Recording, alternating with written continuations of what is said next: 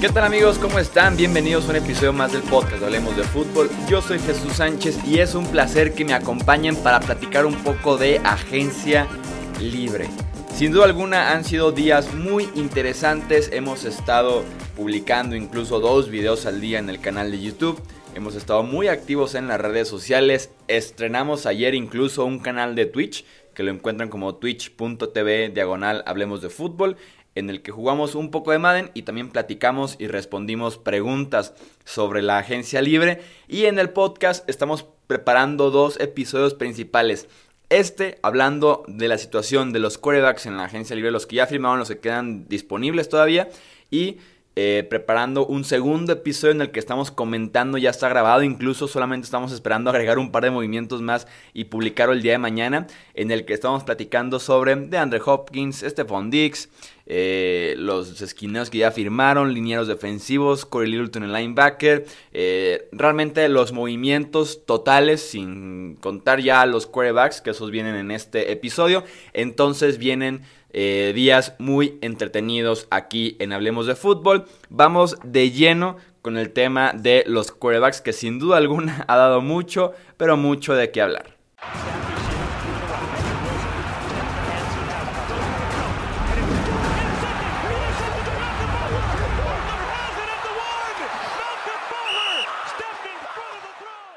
Empecemos hablando de los quarterbacks que se van a quedar donde estaban. Está el caso de Dak Prescott, que ya hablábamos de él en el episodio anterior, el episodio que dedicamos a los jugadores que fueron etiquetados como jugador franquicia. Se queda en Dallas. La etiqueta de jugador franquicia es exclusiva y le pagaría entre 31 y 33 millones de dólares eh, para 2020 yo sigo creyendo que van a extenderlo, sigo creyendo que van a llegar a un acuerdo porque Jerry Jones es muy conocido por pagarle a sus jugadores. No quiere a nadie eh, descontento, no quiere a sus estrellas eh, sin presentarse a los entrenamientos, eh, hablando en redes sociales, con los medios. Entonces, Jerry Jones es mucho de abrir fácilmente la chequera y pagar. Y, y lo vimos simplemente el año pasado con Ezekiel Elliott. Tenemos también el caso de Kirk Cousins, que firmó extensión de contrato por dos años y 66 millones de dólares. Cousins todavía no era agente libre, a él le tocaba la agencia libre 2021, pero para crear espacio en el tope salarial liberó creo que 10 millones este año, obviamente vienen los cargos en los próximos años, eh, firmó esta extensión, además de que eh, evitan que se convierta en agente libre la próxima temporada y tener que lidiar con etiquetas de jugador franquicia y todo ese tema con su quarterback y cara de la franquicia de los Vikings, criticado porque muchos siguen desconfiando de Kirk Cousins.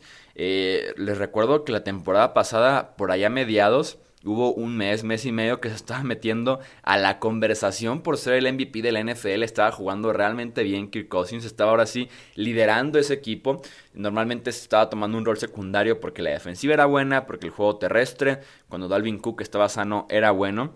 Eh, pero durante ese periodo de tiempo levantó la mano, demostró lo que es capaz y creo que es el movimiento correcto por parte de Minnesota. Eh, mejor lo que ya conoces, mejor lo que ya tienes en casa que andar luego experimentando con novatos, con otros quarterbacks en el mercado. Tenemos también el caso de Drew Brees que regresa a Nueva Orleans por dos años y 50 millones de dólares. Se lleva 25 anuales, que es más o menos eh, lo es por debajo ligeramente de lo que están ganando los quarterbacks titulares de élite o principales en la NFL. El mismo Drew Brees perdió cualquier tipo de ventaja eh, de negociación durante el offseason.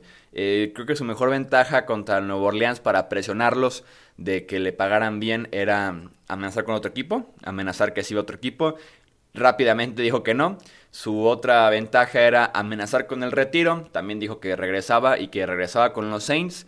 Después le preguntaron qué, qué pasaba con su agencia libre días antes de que llegáramos a la fecha y dijo yo me quiero quedar en Nueva Orleans. Entonces, en este sentido, perdió cualquier tipo de ventaja de negociación. Ya después dijo que incluso quería hacerles un descuento a los Saints para poder reforzar el equipo y buscar ese segundo anillo de campeón. Así que se queda por debajo del promedio, pero aún así es una buena cifra de 2 años y 50 millones. Y tenemos el caso de Ryan Tannehill que firmó por 4 años y 118 millones, 92 de ellos garantizados, 63 me parece totalmente garantizados. Aquí la diferencia la explico rápidamente. 63 millones eh, son los que realmente están garantizados. Son los que al momento de que Tannehill firme el contrato, por lo menos en ese contrato va a recibir 63 millones. Lo corten hoy, lo corten dentro de dos años, tres años, por lo menos va a recibir 63 millones. Y esos extras 30 millones que llegan a la cifra de 91 millones eh, garantizados, que es la que se ve más espectacular, que le levanta el cuello a la gente de Ryan Tannehill, normalmente viene con cláusulas, que esa segunda parte del dinero garantizado se activa en el tercer día del nuevo año de la liga en 2022, por poner un ejemplo. Entonces, sí está garantizado, pero no es totalmente garantizado esa cifra de 91 millones. Y ahora sí hablemos de cuatro quarterbacks que sí cambiaron su destino, que sí cambiaron su equipo para 2020 y que probablemente los tiene aquí escuchando este podcast porque tenemos que hablar de Tom Brady. Tenemos que hablar de Tom Brady que sale de Nueva Inglaterra después de 20 años, después de 9 apariciones en el Super Bowl, después de 6 anillos de campeón y se va a Tampa Bay. Al momento que estamos grabando este podcast todavía no hay detalles sobre los eh, sobre el contrato de Tom Brady con Tampa Bay. Se habla de 30 millones anuales y que más o menos va con algunas teorías que se tenían y con alguna creencia que yo presenté incluso aquí en Hablemos de Fútbol, en el que Robert Kraft no se iba a involucrar en la negociación. Eso ya daba un mal olor. Eso ya te daba a pensar que Brady podía salir de Nueva Inglaterra porque dependía completamente de Bill Belichick y Tom Brady esa negociación, o el agente de Tom Brady también se podía meter en esa ecuación. Eh, y sabemos que Belichick, mm, su trato tal vez con las estrellas, y el claro ejemplo aquí es Tom Brady, y a partir de ahorita realmente podemos esperar todo por parte de Bill Belichick, se dice que le puso un número enfrente. Yo quiero creer que ese número está entre los 20 y los 25 millones de dólares. Se dice que le puso un, un número enfrente y que Brady simplemente dijo, quiero más, ese número no me convence. Nueva Inglaterra a partir de ahí ya no hizo ningún esfuerzo fuerte, ningún esfuerzo tangible de quedarse con Brady realmente. Y ahí fue cuando Brady dijo, ok, procedo a otro equipo, procedo a otra oferta que he estado recibiendo en las últimas horas. Sí creo que le dio a Nueva Inglaterra la opción de quedarse, de eh, ofrecerle ese contrato ¿Por qué Brady de la nada dejó de hacerle descuentos a Nueva Inglaterra ahora y ahora sí se enfocó en el dinero?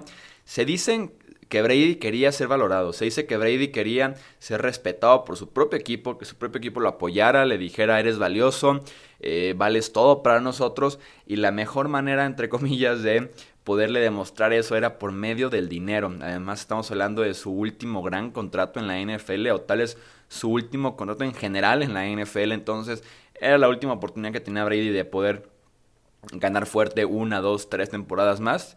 Y ahora sí ya nada más depender de algún patrocinio, de sus clínicas de TV12, que se encargan de eh, rehabilitación física, eh, de merchandising y todo eso. Entonces es su última oportunidad porque no, apuesto que ninguno de esos negocios le paga 30 millones de dólares anuales.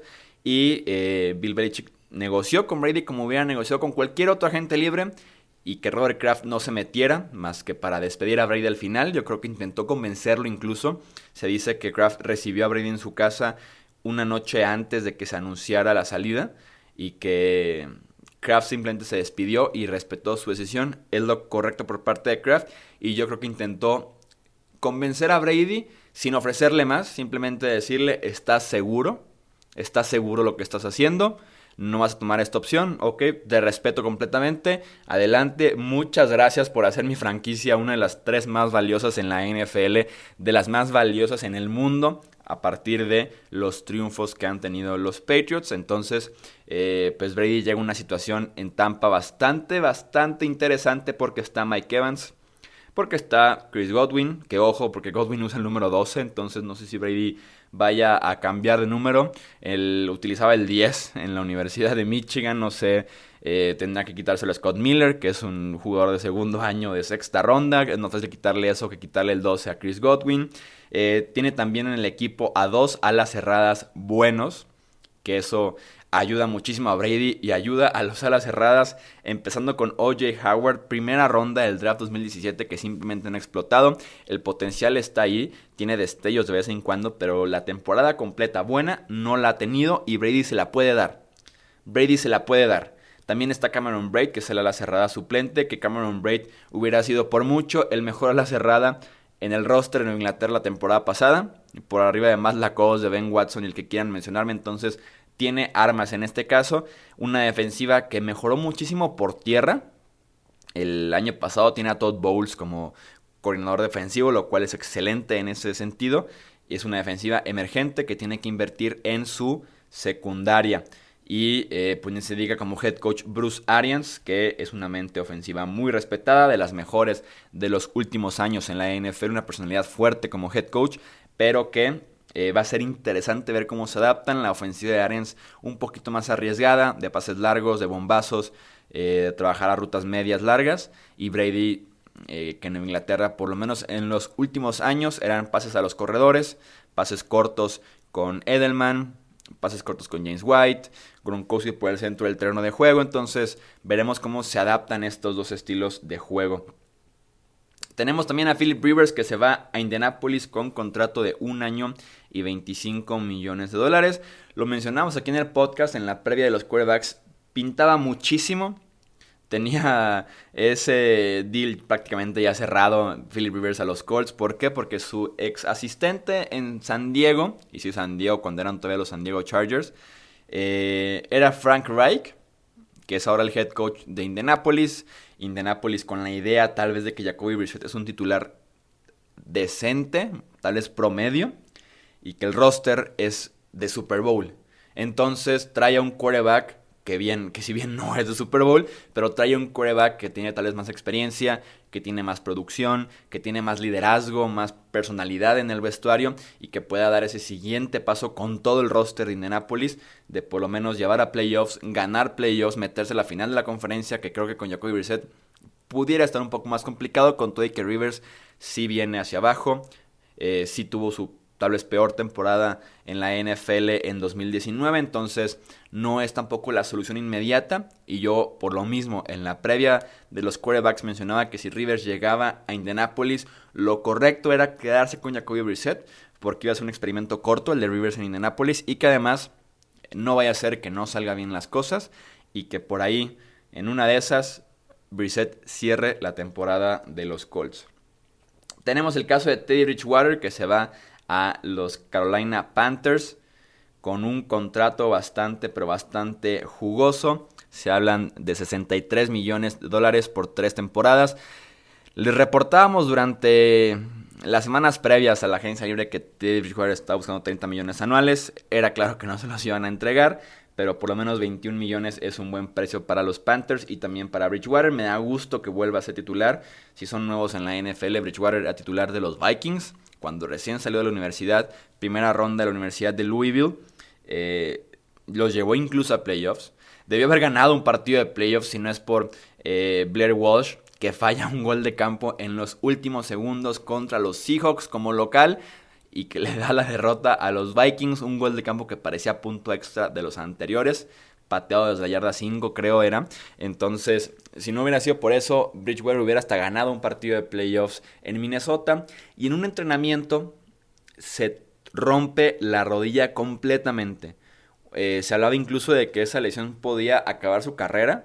Una lesión sin contacto, la rodilla se, se le atoró el pie, se contó y el tachón, eh, y por ahí un movimiento brusco y se rompió la rodilla todos los ligamentos meniscos posibles, lo, que, lo peor que te puedes hacer, le pasó a Bridgewater.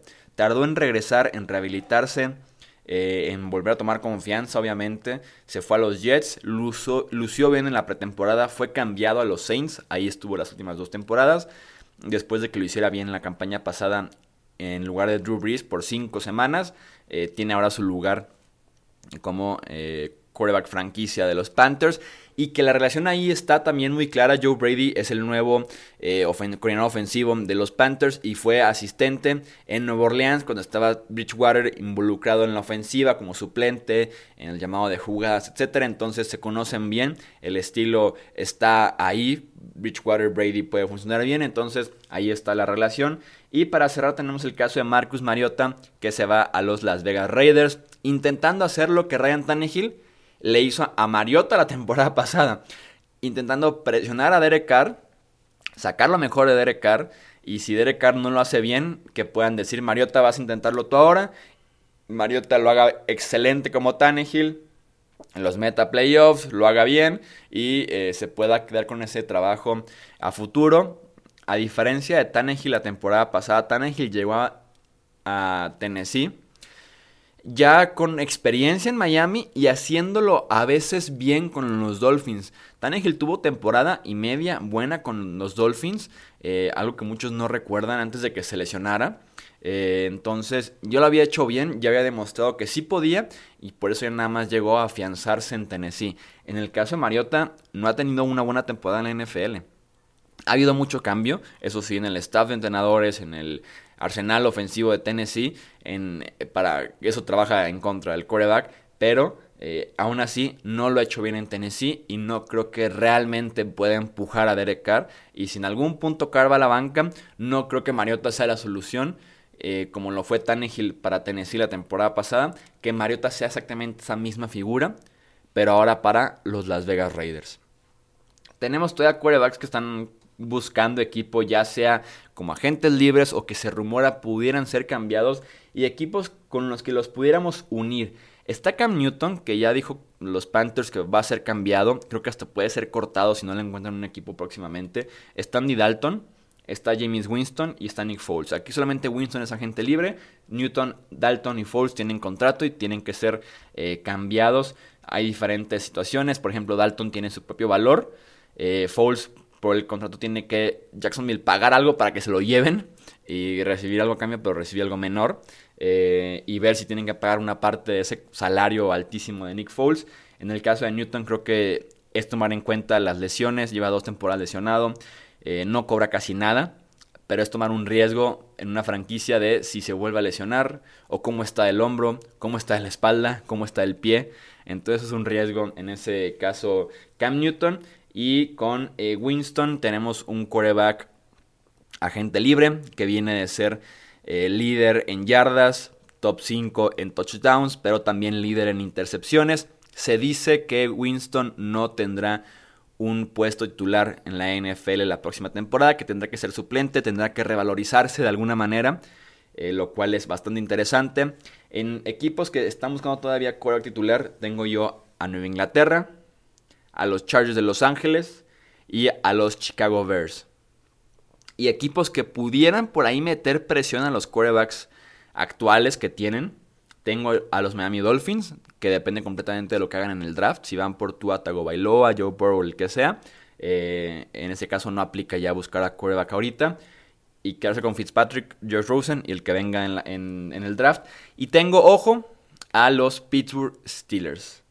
No me desagradaría ver a James Winston en los Pittsburgh Steelers. Winston que fue comparado en algunos casos con eh, Rodlisberger antes de que se diera el draft. Entonces, eh, si se vuelve a lesionar Big Ben con la edad y demás, ver cómo regresa una lesión grave, una lesión en el codo derecho, en el codo del brazo de lanzar, no es poca cosa. Entonces, ver cómo regresa Big Ben y si no tienes a James Winston detrás, tal vez eh, insisto, equipos buscando titular, Nueva Inglaterra, los Chargers y Chicago. Pueden unir casi casi a Cam Newton, Andy Dalton y a Nick Foles con cualquiera de esos tres equipos y luego ponerse a jugar si cambias a uno y pones mejor al otro, el destino y demás. Entonces creo que por ahí van los tres quarterbacks a esos tres equipos. Los leo a ustedes en redes sociales, en los comentarios. Díganos qué les ha parecido la agencia libre. Platíquenos de estos quarterbacks, qué les parecen los contratos de Tannehill, de Cousins, qué les parece el hecho de que Tom Brady se fuera a los Tampa Bay Buccaneers. Ahí está Facebook, Twitter, Instagram. Nos encuentran como hablemos de fútbol. Ahí pueden eh, comentar, armar el debate y hacerse sentir en los comentarios. Recuerden, tenemos también un canal de YouTube Hablemos de Fútbol. Tenemos un Twitch, que también lo encuentran como Hablemos de Fútbol, en el que respondemos durante las noches preguntas de la agencia libre, de sus equipos, qué opino de tal cambio, qué opino de este cambio. Y les recuerdo que falta todavía un episodio más del podcast en el que estaremos analizando el resto, los principales movimientos en este inicio de la agencia libre, así que estén muy al pendientes, suscríbanse y díganle a sus amigos que les gusta la NFL, que también se suscriban porque vienen episodios muy interesantes en los próximos días. Yo soy Jesús Sánchez, eso es todo por este episodio.